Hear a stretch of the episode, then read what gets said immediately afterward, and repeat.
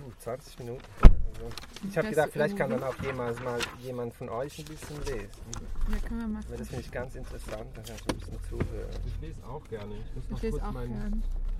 Ich schreibe so einen Blog und wir machen so ein bisschen deswegen muss ich das zu Ende schreiben. Nicht wundern, es ist keine, kein Disrespekt.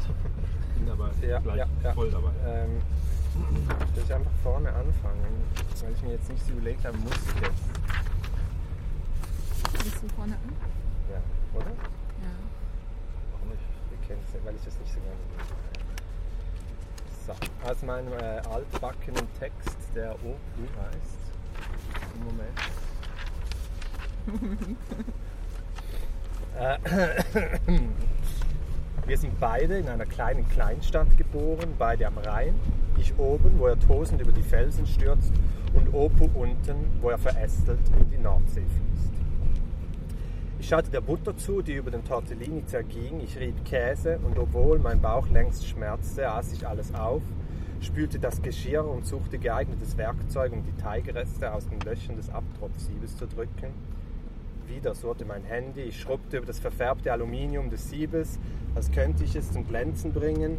Und obwohl ich wusste, wer mich zu erreichen versuchte, schaute ich aufs Handy, drei Anrufe in Abwesenheit und eine Nachricht meiner Mutter, wann kommst du?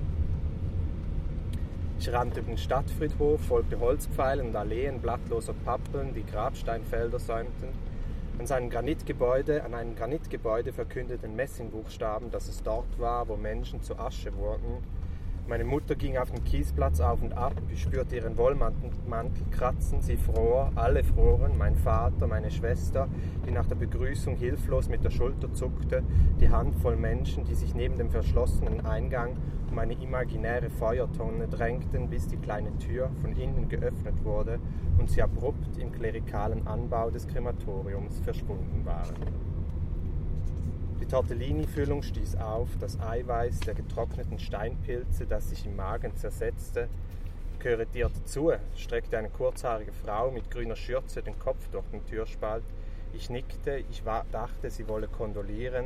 Mir wie Java, sagte sie und tippte auf ihre Plastikarmbanduhr. Es ist Zeit. Laut schnaufend kam Joel angerannt, öffnete noch im Gehen die Faserpelzjacke, um sie zusammen mit dem Fahrradhelm in den Rucksack zu stopfen. Schwarze Hose, schwarzes Hemd. Für einen kurzen Moment blieben unsere trockenen Lippen aneinander hängen. Seine kalte Hand in meiner zog ich ihn zur Tür und in die Kapelle. Mutter drehte sich zu ihm um, schön wie Schroh, Vater nickte. Die Frau mit der Schürze verschwand hinter dem Holzkasten, aus dem Blechpfeifen schossen. Zügig begann sie das Orgelspiel.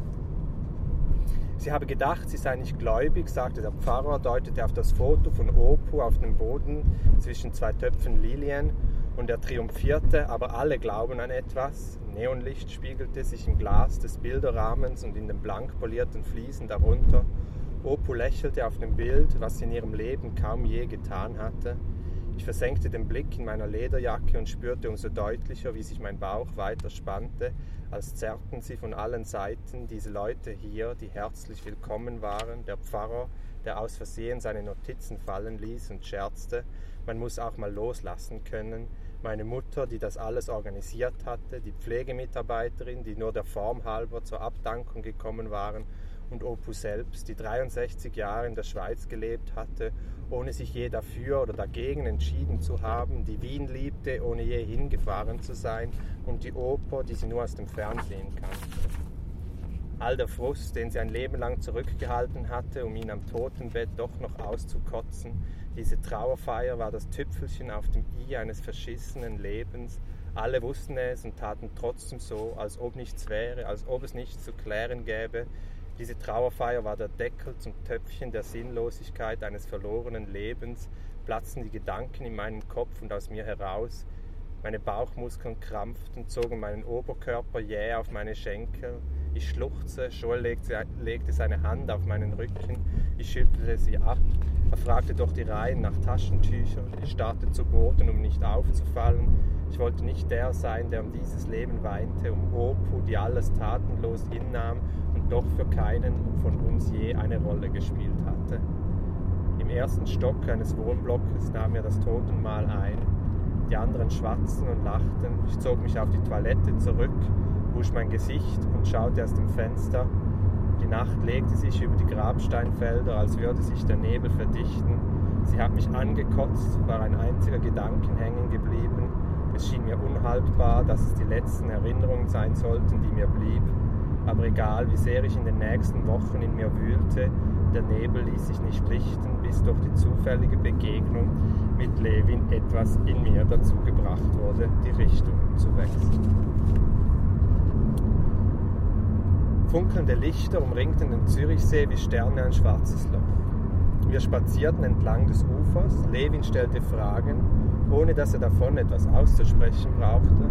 Seine gelbbraunen Augen, von deren Ruhe ich meinen Blick nicht abwenden konnte, seine dichten Wimpern, die mich in Verlegenheit brachten, obwohl oder gerade weil ich ihn kaum kannte. Ob man in der Lobby etwas trinken könne, fragte er den Portier eines Grand Hotels, das einst das erste direkt am See gewesen war, aber seit Aufschüttungen vor mehr als einem Jahrhundert durch eine rege befahrene Straße vom Wasser getrennt wurde. Der Portier nickte und führte uns in einen quadratischen Saal mit weißen Holzwänden, schwarzen Marmorsäulen und einer Glaskuppel. Warmes gelbes Licht strahlte von vier kleinen und einem großen Kronleuchter. Ein Kellner in weißer Matrosenjacke nickte uns zur Begrüßung zu. Es war so ruhig, keine Musik, die Stille übertönte. Der Matrose, der zu uns schwebte und dezent mit Abstand fragte, ob wir etwas gefunden hätten, so ruhig, weil die Salontische luxuriös weit auseinander standen und ein dicker Samtteppich die Geräusche schluckte. Ob er schon oft in solchen Hotels gewesen sei, fragte ich Levin nur wenig lauter als flüsternd. Es war unser zweites Treffen, nachdem wir uns auf einer Wanderung mit Joel kennengelernt hatten. Einige Male als Kind mit seiner Familie antwortete Levin so laut oder leise, wie er auch sonst redete. Meiner Großmutter hätte es hier gut gefallen, sagte ich und erzählte von einem Ausflug nach Genf, den Spaziergang rund um das Seebecken, an dem all diese vornehmen Hotels standen, die Opu aufblühte, als wir im Bellevue Tee und heiße Schokolade tranken, wie die ganze Schwere des Alters von ihr abfiel, als sie sich in den tiefen Samtsessel fallen ließ und wie sie ihr Portemonnaie aus der Handtasche auf das weiße Tischtuch legte und mit großer Geste ausrief, ich möchte Sie alle einladen, jetzt nehmen Sie doch noch eine Süßigkeit. Levin hörte zu, strich über die holzige Armlehne seines Fauteuils, richtete den Hemdkragen, der aus dem Pullover ragte, lachte. Interessant, deine Großmutter. Es waren dahingesagte Worte, aber am Abend lag ich in meinem Bett in Biel, dachte an seine Augen und dieses Lachen. Ich hätte ihn küssen wollen und meine Hände in seinen Rücken graben, ihn umarmen, seine Worte, seine Lippen an meinen Ohren, ihn in mir spüren wollen. Will mal jemand anderes lesen? Ich kann es versuchen. Ja? Soll ich das halten? Ja.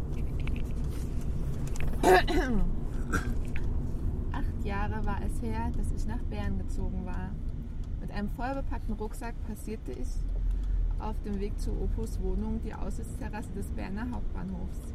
Unter mir die militärgrüne Altstadt aus Sandstein und am Horizont die Alpen zu einem Schweizer Postkartenbild drapiert, wie ich es aus der kleinen Kleinstadt im flachen Norden des Landes nicht kannte, wo ich am Nachmittag aufgebrochen und vor 19 Jahren geboren worden war.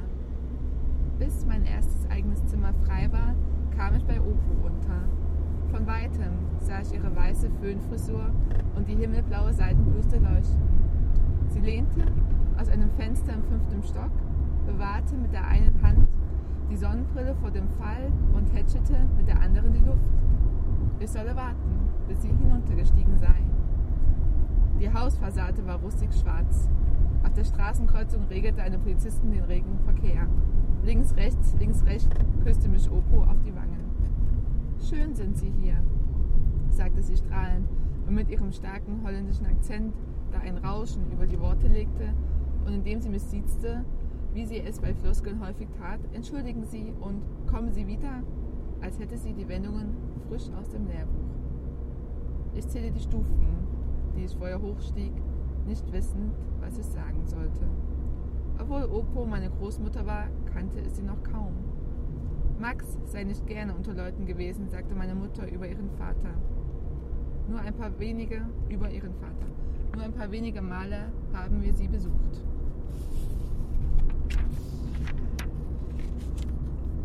Als ich mich nach der 51. Stufe umdrehte, hatte sich Opo auf die Fensterbank gesetzt. Sie drückte den Rücken durch und winkte mir, wie die Queen auf Staatsbesuch über die Schultern zu. Ihre Perlenkette schimmerte. Nur um die Aussicht zu genießen, wiegelte sie meinen besorgten Blick ab und zeigte auf die Alpen, die mit schwindender Gewissheit ewiger Schnee bedeckte. Ich schlief auf der Gouche, wie sie das Bettsofa in einer Mischung aus Couch, kuschelig und französischem Akzent nannte. Ich ging zur Arbeit, Opo kochte und wir sahen fern. Aber wie es dazu kam, dass unsere Geschichte mit diesen drei Wochen begann, erschließt mir meine Erinnerung nicht. Als mein WG-Zimmer frei geworden war, hielt mich Opo in der Tür nochmals zurück. Schön waren Sie hier, sagte sie und fügte leise, als sie mich bereits zur Treppe abgedreht hatte, an. Kommen Sie wieder einmal vorbei, ja? Von Zeit zu Zeit rief meine Mutter an und erzählte zuerst von diesem und jenem, bis sie den Bogen zu Opo schlagen konnte. Sie schwärmt so von dir, sagte sie dann. Sie ist so allein. Magst du nicht mal wieder vorbeigehen? Meine WG, die ich mit Katka, einer Leipziger Physikstudentin, teilte, lag nur wenige Fahrradminuten von Opos Wohnung entfernt. Also fuhr ich hin, wegen meiner Mutter und weil es mein eigenes Bild von mir wollte. Und stieg die Treppe hoch, die Opo von nun an Monat für Monat von der Außenwelt abschneiden sollte. Ein einziges Mal ergriff Opo von sich aus die Initiative. Ob sie mich zum Mittagessen einladen dürfte, rief sie mich an. Dass wir zusammen Hackbraten kochen konnten, schlug ich ihr vor. Das handgeschriebene Rezept ihrer Mutter und der Topf so schwarz, dass man ihn nicht mit einem Geschirrtuch trocken reiben konnte, sondern ihm noch im warmen Ofen trocknen lassen sollte, war etwas von den wenigen Dingen, die ich als Kind mit ihr verbunden hatte. Sie möge nicht mehr so wirklich kochen. Sorry. Ähm, Sie eine Verbindung her. ja, mein Handy macht manchmal SMS. Falscher Weg hier. Okay. Rechts Wo fährst du uns hin? okay. Sie möge nicht mehr wirklich kochen, sagte sie nach einigem Zögern. Sie schmecke die Würze nicht mehr. Ob wir nicht ins Mikros-Restaurant gehen könnten? Die Hackplätzchen dort, die Beerentatzen, die seien sehr schmackelig, das könne sie versichern.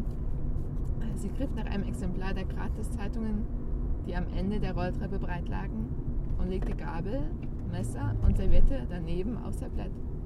Der Koch mit weißer Mütze und verspritzter Schürze begrüßte sie mit seinem Namen. Grüezi, Frau Berge. Wie immer? Sie lächelte und wackelte mit dem Kopf, unklar, ob zittern, schütteln oder nicken. Und die Kräuterbutter daneben?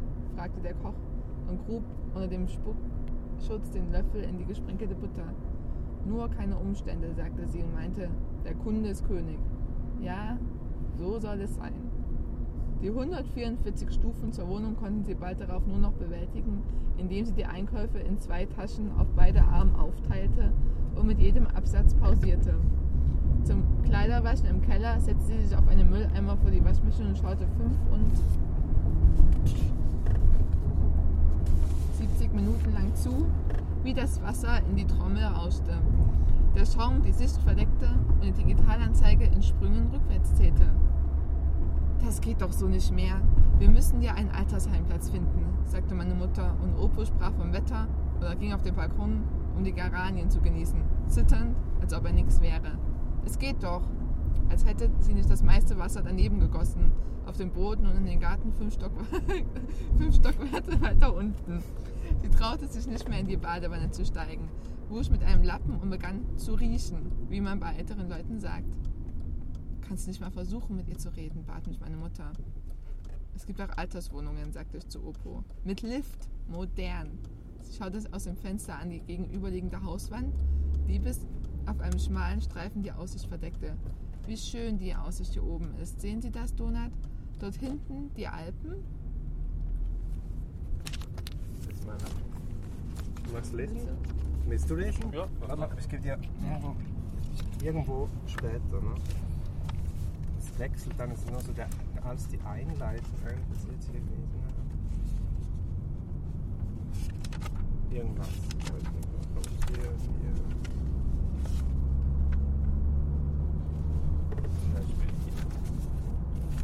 Kannst mich ja antippen, wenn du, wenn nochmal Wechsel sein soll oder wie auch immer. fliegenden Wechsel. Das spürst Oder- du auch, wenn du genau, keinen Bock mehr hast. okay. Es ist so, die, dann, das ist eigentlich die Geschichte, ihre Lebensgeschichte parallel zu der Geschichte des Protagonisten erzählt werden. Das ist jetzt so, ähm, genau, Nach einiger Zeit zur Miete konnten Max und ihr Mann. äh, Opoi Popo. Alles klar. Nach einiger Zeit zur Miete konnten Max und Opu schließlich am Rande der Berner Innenstadt eine Wohnung in einer Liegenschaft von Max Eltern beziehen. Max hatte Arbeit als Hausierer gefunden, Vertreter, wie er sich lieber nannte. Mit Lippenstiften. Guitien, derjenige, der hält, zog er von einem Coiffeur-Salon zum nächsten und dann mit Bürogeräten und Umdrucker durch die Sekretariate und Vorzimmer der Teppichetagen. Aber je länger er ein Produkt anpries, desto heftiger verstritt er sich dem Auftragsgeber. Alles Gauner, sagte er, meinte damit die Bieler Nylonstrumpffabrik Sander, deren Strümpfe nicht weniger schnell rissen als die amerikanischen Originale, oder die Firma Beaufort, die den Männern eine Haarpracht versprach, die nur spärlich wuchs und keinem der Stürme standhielt, denen sie standhalten sollte. Gaunerpack, sagte Max und suchte im Telefonbuch nach Dürrenmanns Telefonnummer. Das wäre doch eine Geschichte für sie, Beaufort mit der Eitelkeit der Männer spielt. War die Kündigung deponiert, forderte Max Opu auf, sich an den Esszimmertisch zu setzen und die Schriftproben für die nächste Bewerbung zu verfassen.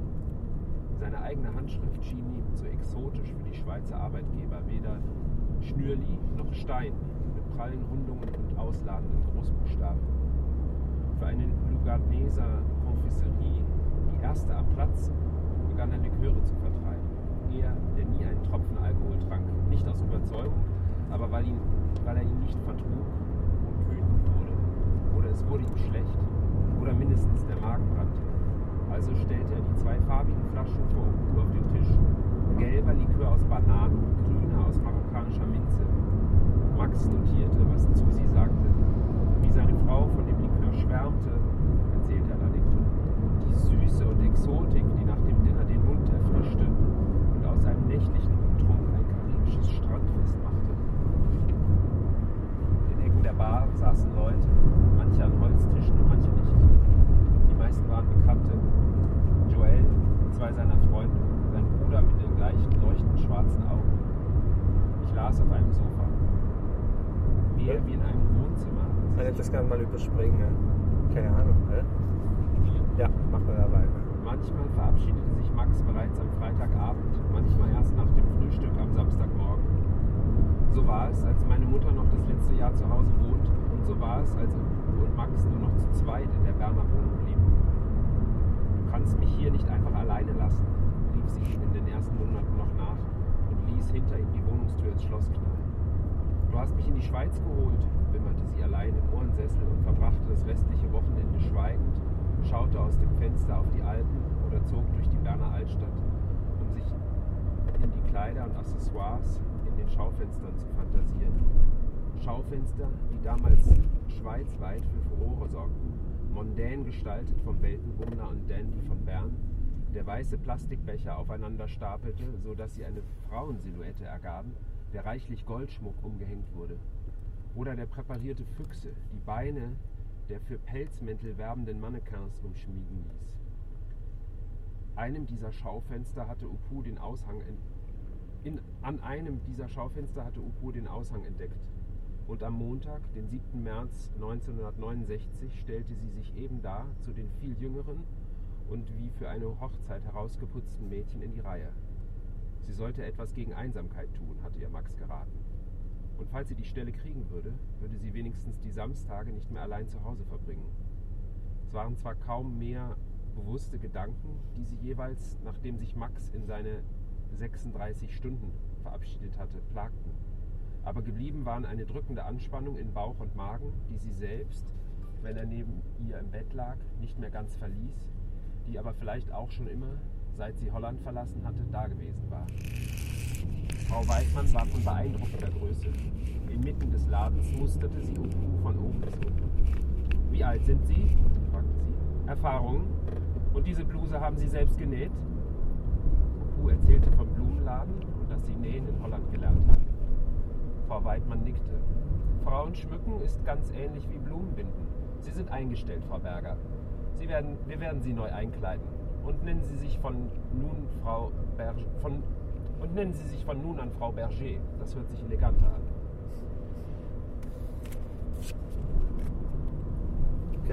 Ohne sich was. Ich war für einige Wochen nach Berlin gefahren, um die Notizen zu ordnen, um Distanz zu gewinnen. Neben dem weißen Schreibfenster ließ sich das blaue offen.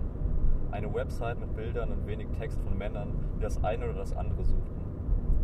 Die Spannung des einen übertrug sich auf die des anderen und umgekehrt. Es war einfach in Berlin zu einem Date zu kommen, dafür umso schwieriger, dass dabei die Mauern brachen. Zwei Wochen spielte ich das Spiel, ohne dass mehr daraus geworden wäre, bis mir Juri eine Tapse schickte, wie auf der Seite die Symbole heißen, die einem den Smalltalk ersparen. Juri nannte sich Juri, hieß aber da, wo er herkam, ganz anders. Wir übertrumpfen uns mit Wortspielen, überheizen, warmgeben und heiß machen. Und wussten, dass es Sprüche waren, die wir klopften. Er wohnte im Hinterhaus, 156 Stufen, die letzte Tür ganz oben. Einmal habe er für eine japanische Agentur Avatare animiert, erzählte er, und setzte sich aufs Sofa in der Ecke der Einraumwohnung. Seine Lippen flatterten vor Schalk und Aufregung. Ich setzte mich auf einen Stuhl gegenüber. Die adretten Figuren hatten das Wetter verkündet. Nimm den Schirm mit, Sweet, Sweet Ohato. Es wird regnen heute. Ah, Sweet Ohato. Es wird regnen heute. Zieh dich warm an, Sweetheart. Du willst dich doch nicht erkälten. Sonst musst du alleine schlafen heute Nacht. Ich lachte und Juri lehnte sich vor, um meine Wangengrübchen zu berühren. Er zog die Beine an seinen Körper und schlang sie mit den Armen. Ich streifte ihm die schwarze Mütze vom Kopf und über sein borstiges Haar. Er mochte meinen Po, an den er griff, als sich unsere Lippen berührten. Sein Körper war sanft und glatt bis auf die Scham. Verwechselte Sprachen, Englisch, Deutsch und Schweizerdeutsch. Ich sah uns von oben. Ich keuchte, ich rang nach Atem. In der Tür hielt, in der Tür hielt Juri mich zurück. Und als er mich aus der Umarmung entließ, kreuzten sich unsere Blicke. Trauer, Verletzlichkeit und gleichzeitige Entschiedenheit spiegelte sich in seinem. Ich sagte, also und tschüss, dann gute Zeit in der Ostsee, wie gern ich dahin, wie gern ich dahin möchte, dann bis dann, bis wieder mal, bis bald in der Schweiz und drehte mich weg, als mir keine Floskeln mehr in den Sinn kamen, lief die Treppe hinunter und spürte in meinem Rücken den Dornbusch brennen, wie Juri die Türe nicht schloss und mir die kühle Herbstnacht nachblickte.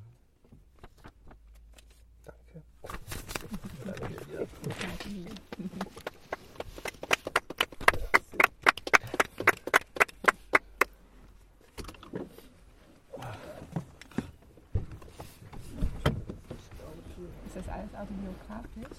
Nein, Aber der Protagonist Nichts. heißt auch Donald? der Der heißt, heißt auch Donald. ja, Okay. das, ist, das ist der Clou. Das ist ja klar, wenn man denkt, das ist autobiografisch, dann ist es Sind es Paare? Also wird es ein Buch? Ja, also ja, also ich habe es jetzt, in, also jetzt du? bei einer Agentin. Ah ja, okay. Also jetzt seit zwei Wochen. Okay, weil es so schon Nee, so nee, nee, das noch nicht. Nee, nee, nee, das krass, ist nur dass von die Agentur das schon so macht. Also ich Nee, so, ich habe so geschrieben. Das Ach so, meine- okay, achso, du das- machst die, alles klar, Genau, ich habe mir das auf, also jetzt ist es vom Ausdruck, Ja. das sieht so aus. Nee, es ist angenehm zu lesen und so. Ist Super. aber ich, für mich macht das voll den Unterschied beim Schreiben, wie, Ja, ja, wie breit das Fenster Ja. ist. Also wie breit der, das Schreibding Ja. ist. Das ist eigentlich der die Ausgangslage. bin gespannt. Ja, ich auch. Aber mich würde es trotzdem interessieren, ob das, deine, Ja. also, ob das von deiner Familie ist, weil dann würde ich dich fragen, wie du das recherchiert. Also hast Darf du ich, äh, was muss ich das jetzt hier ausmachen? Wahrscheinlich schon. ne? ich glaube, du musst es.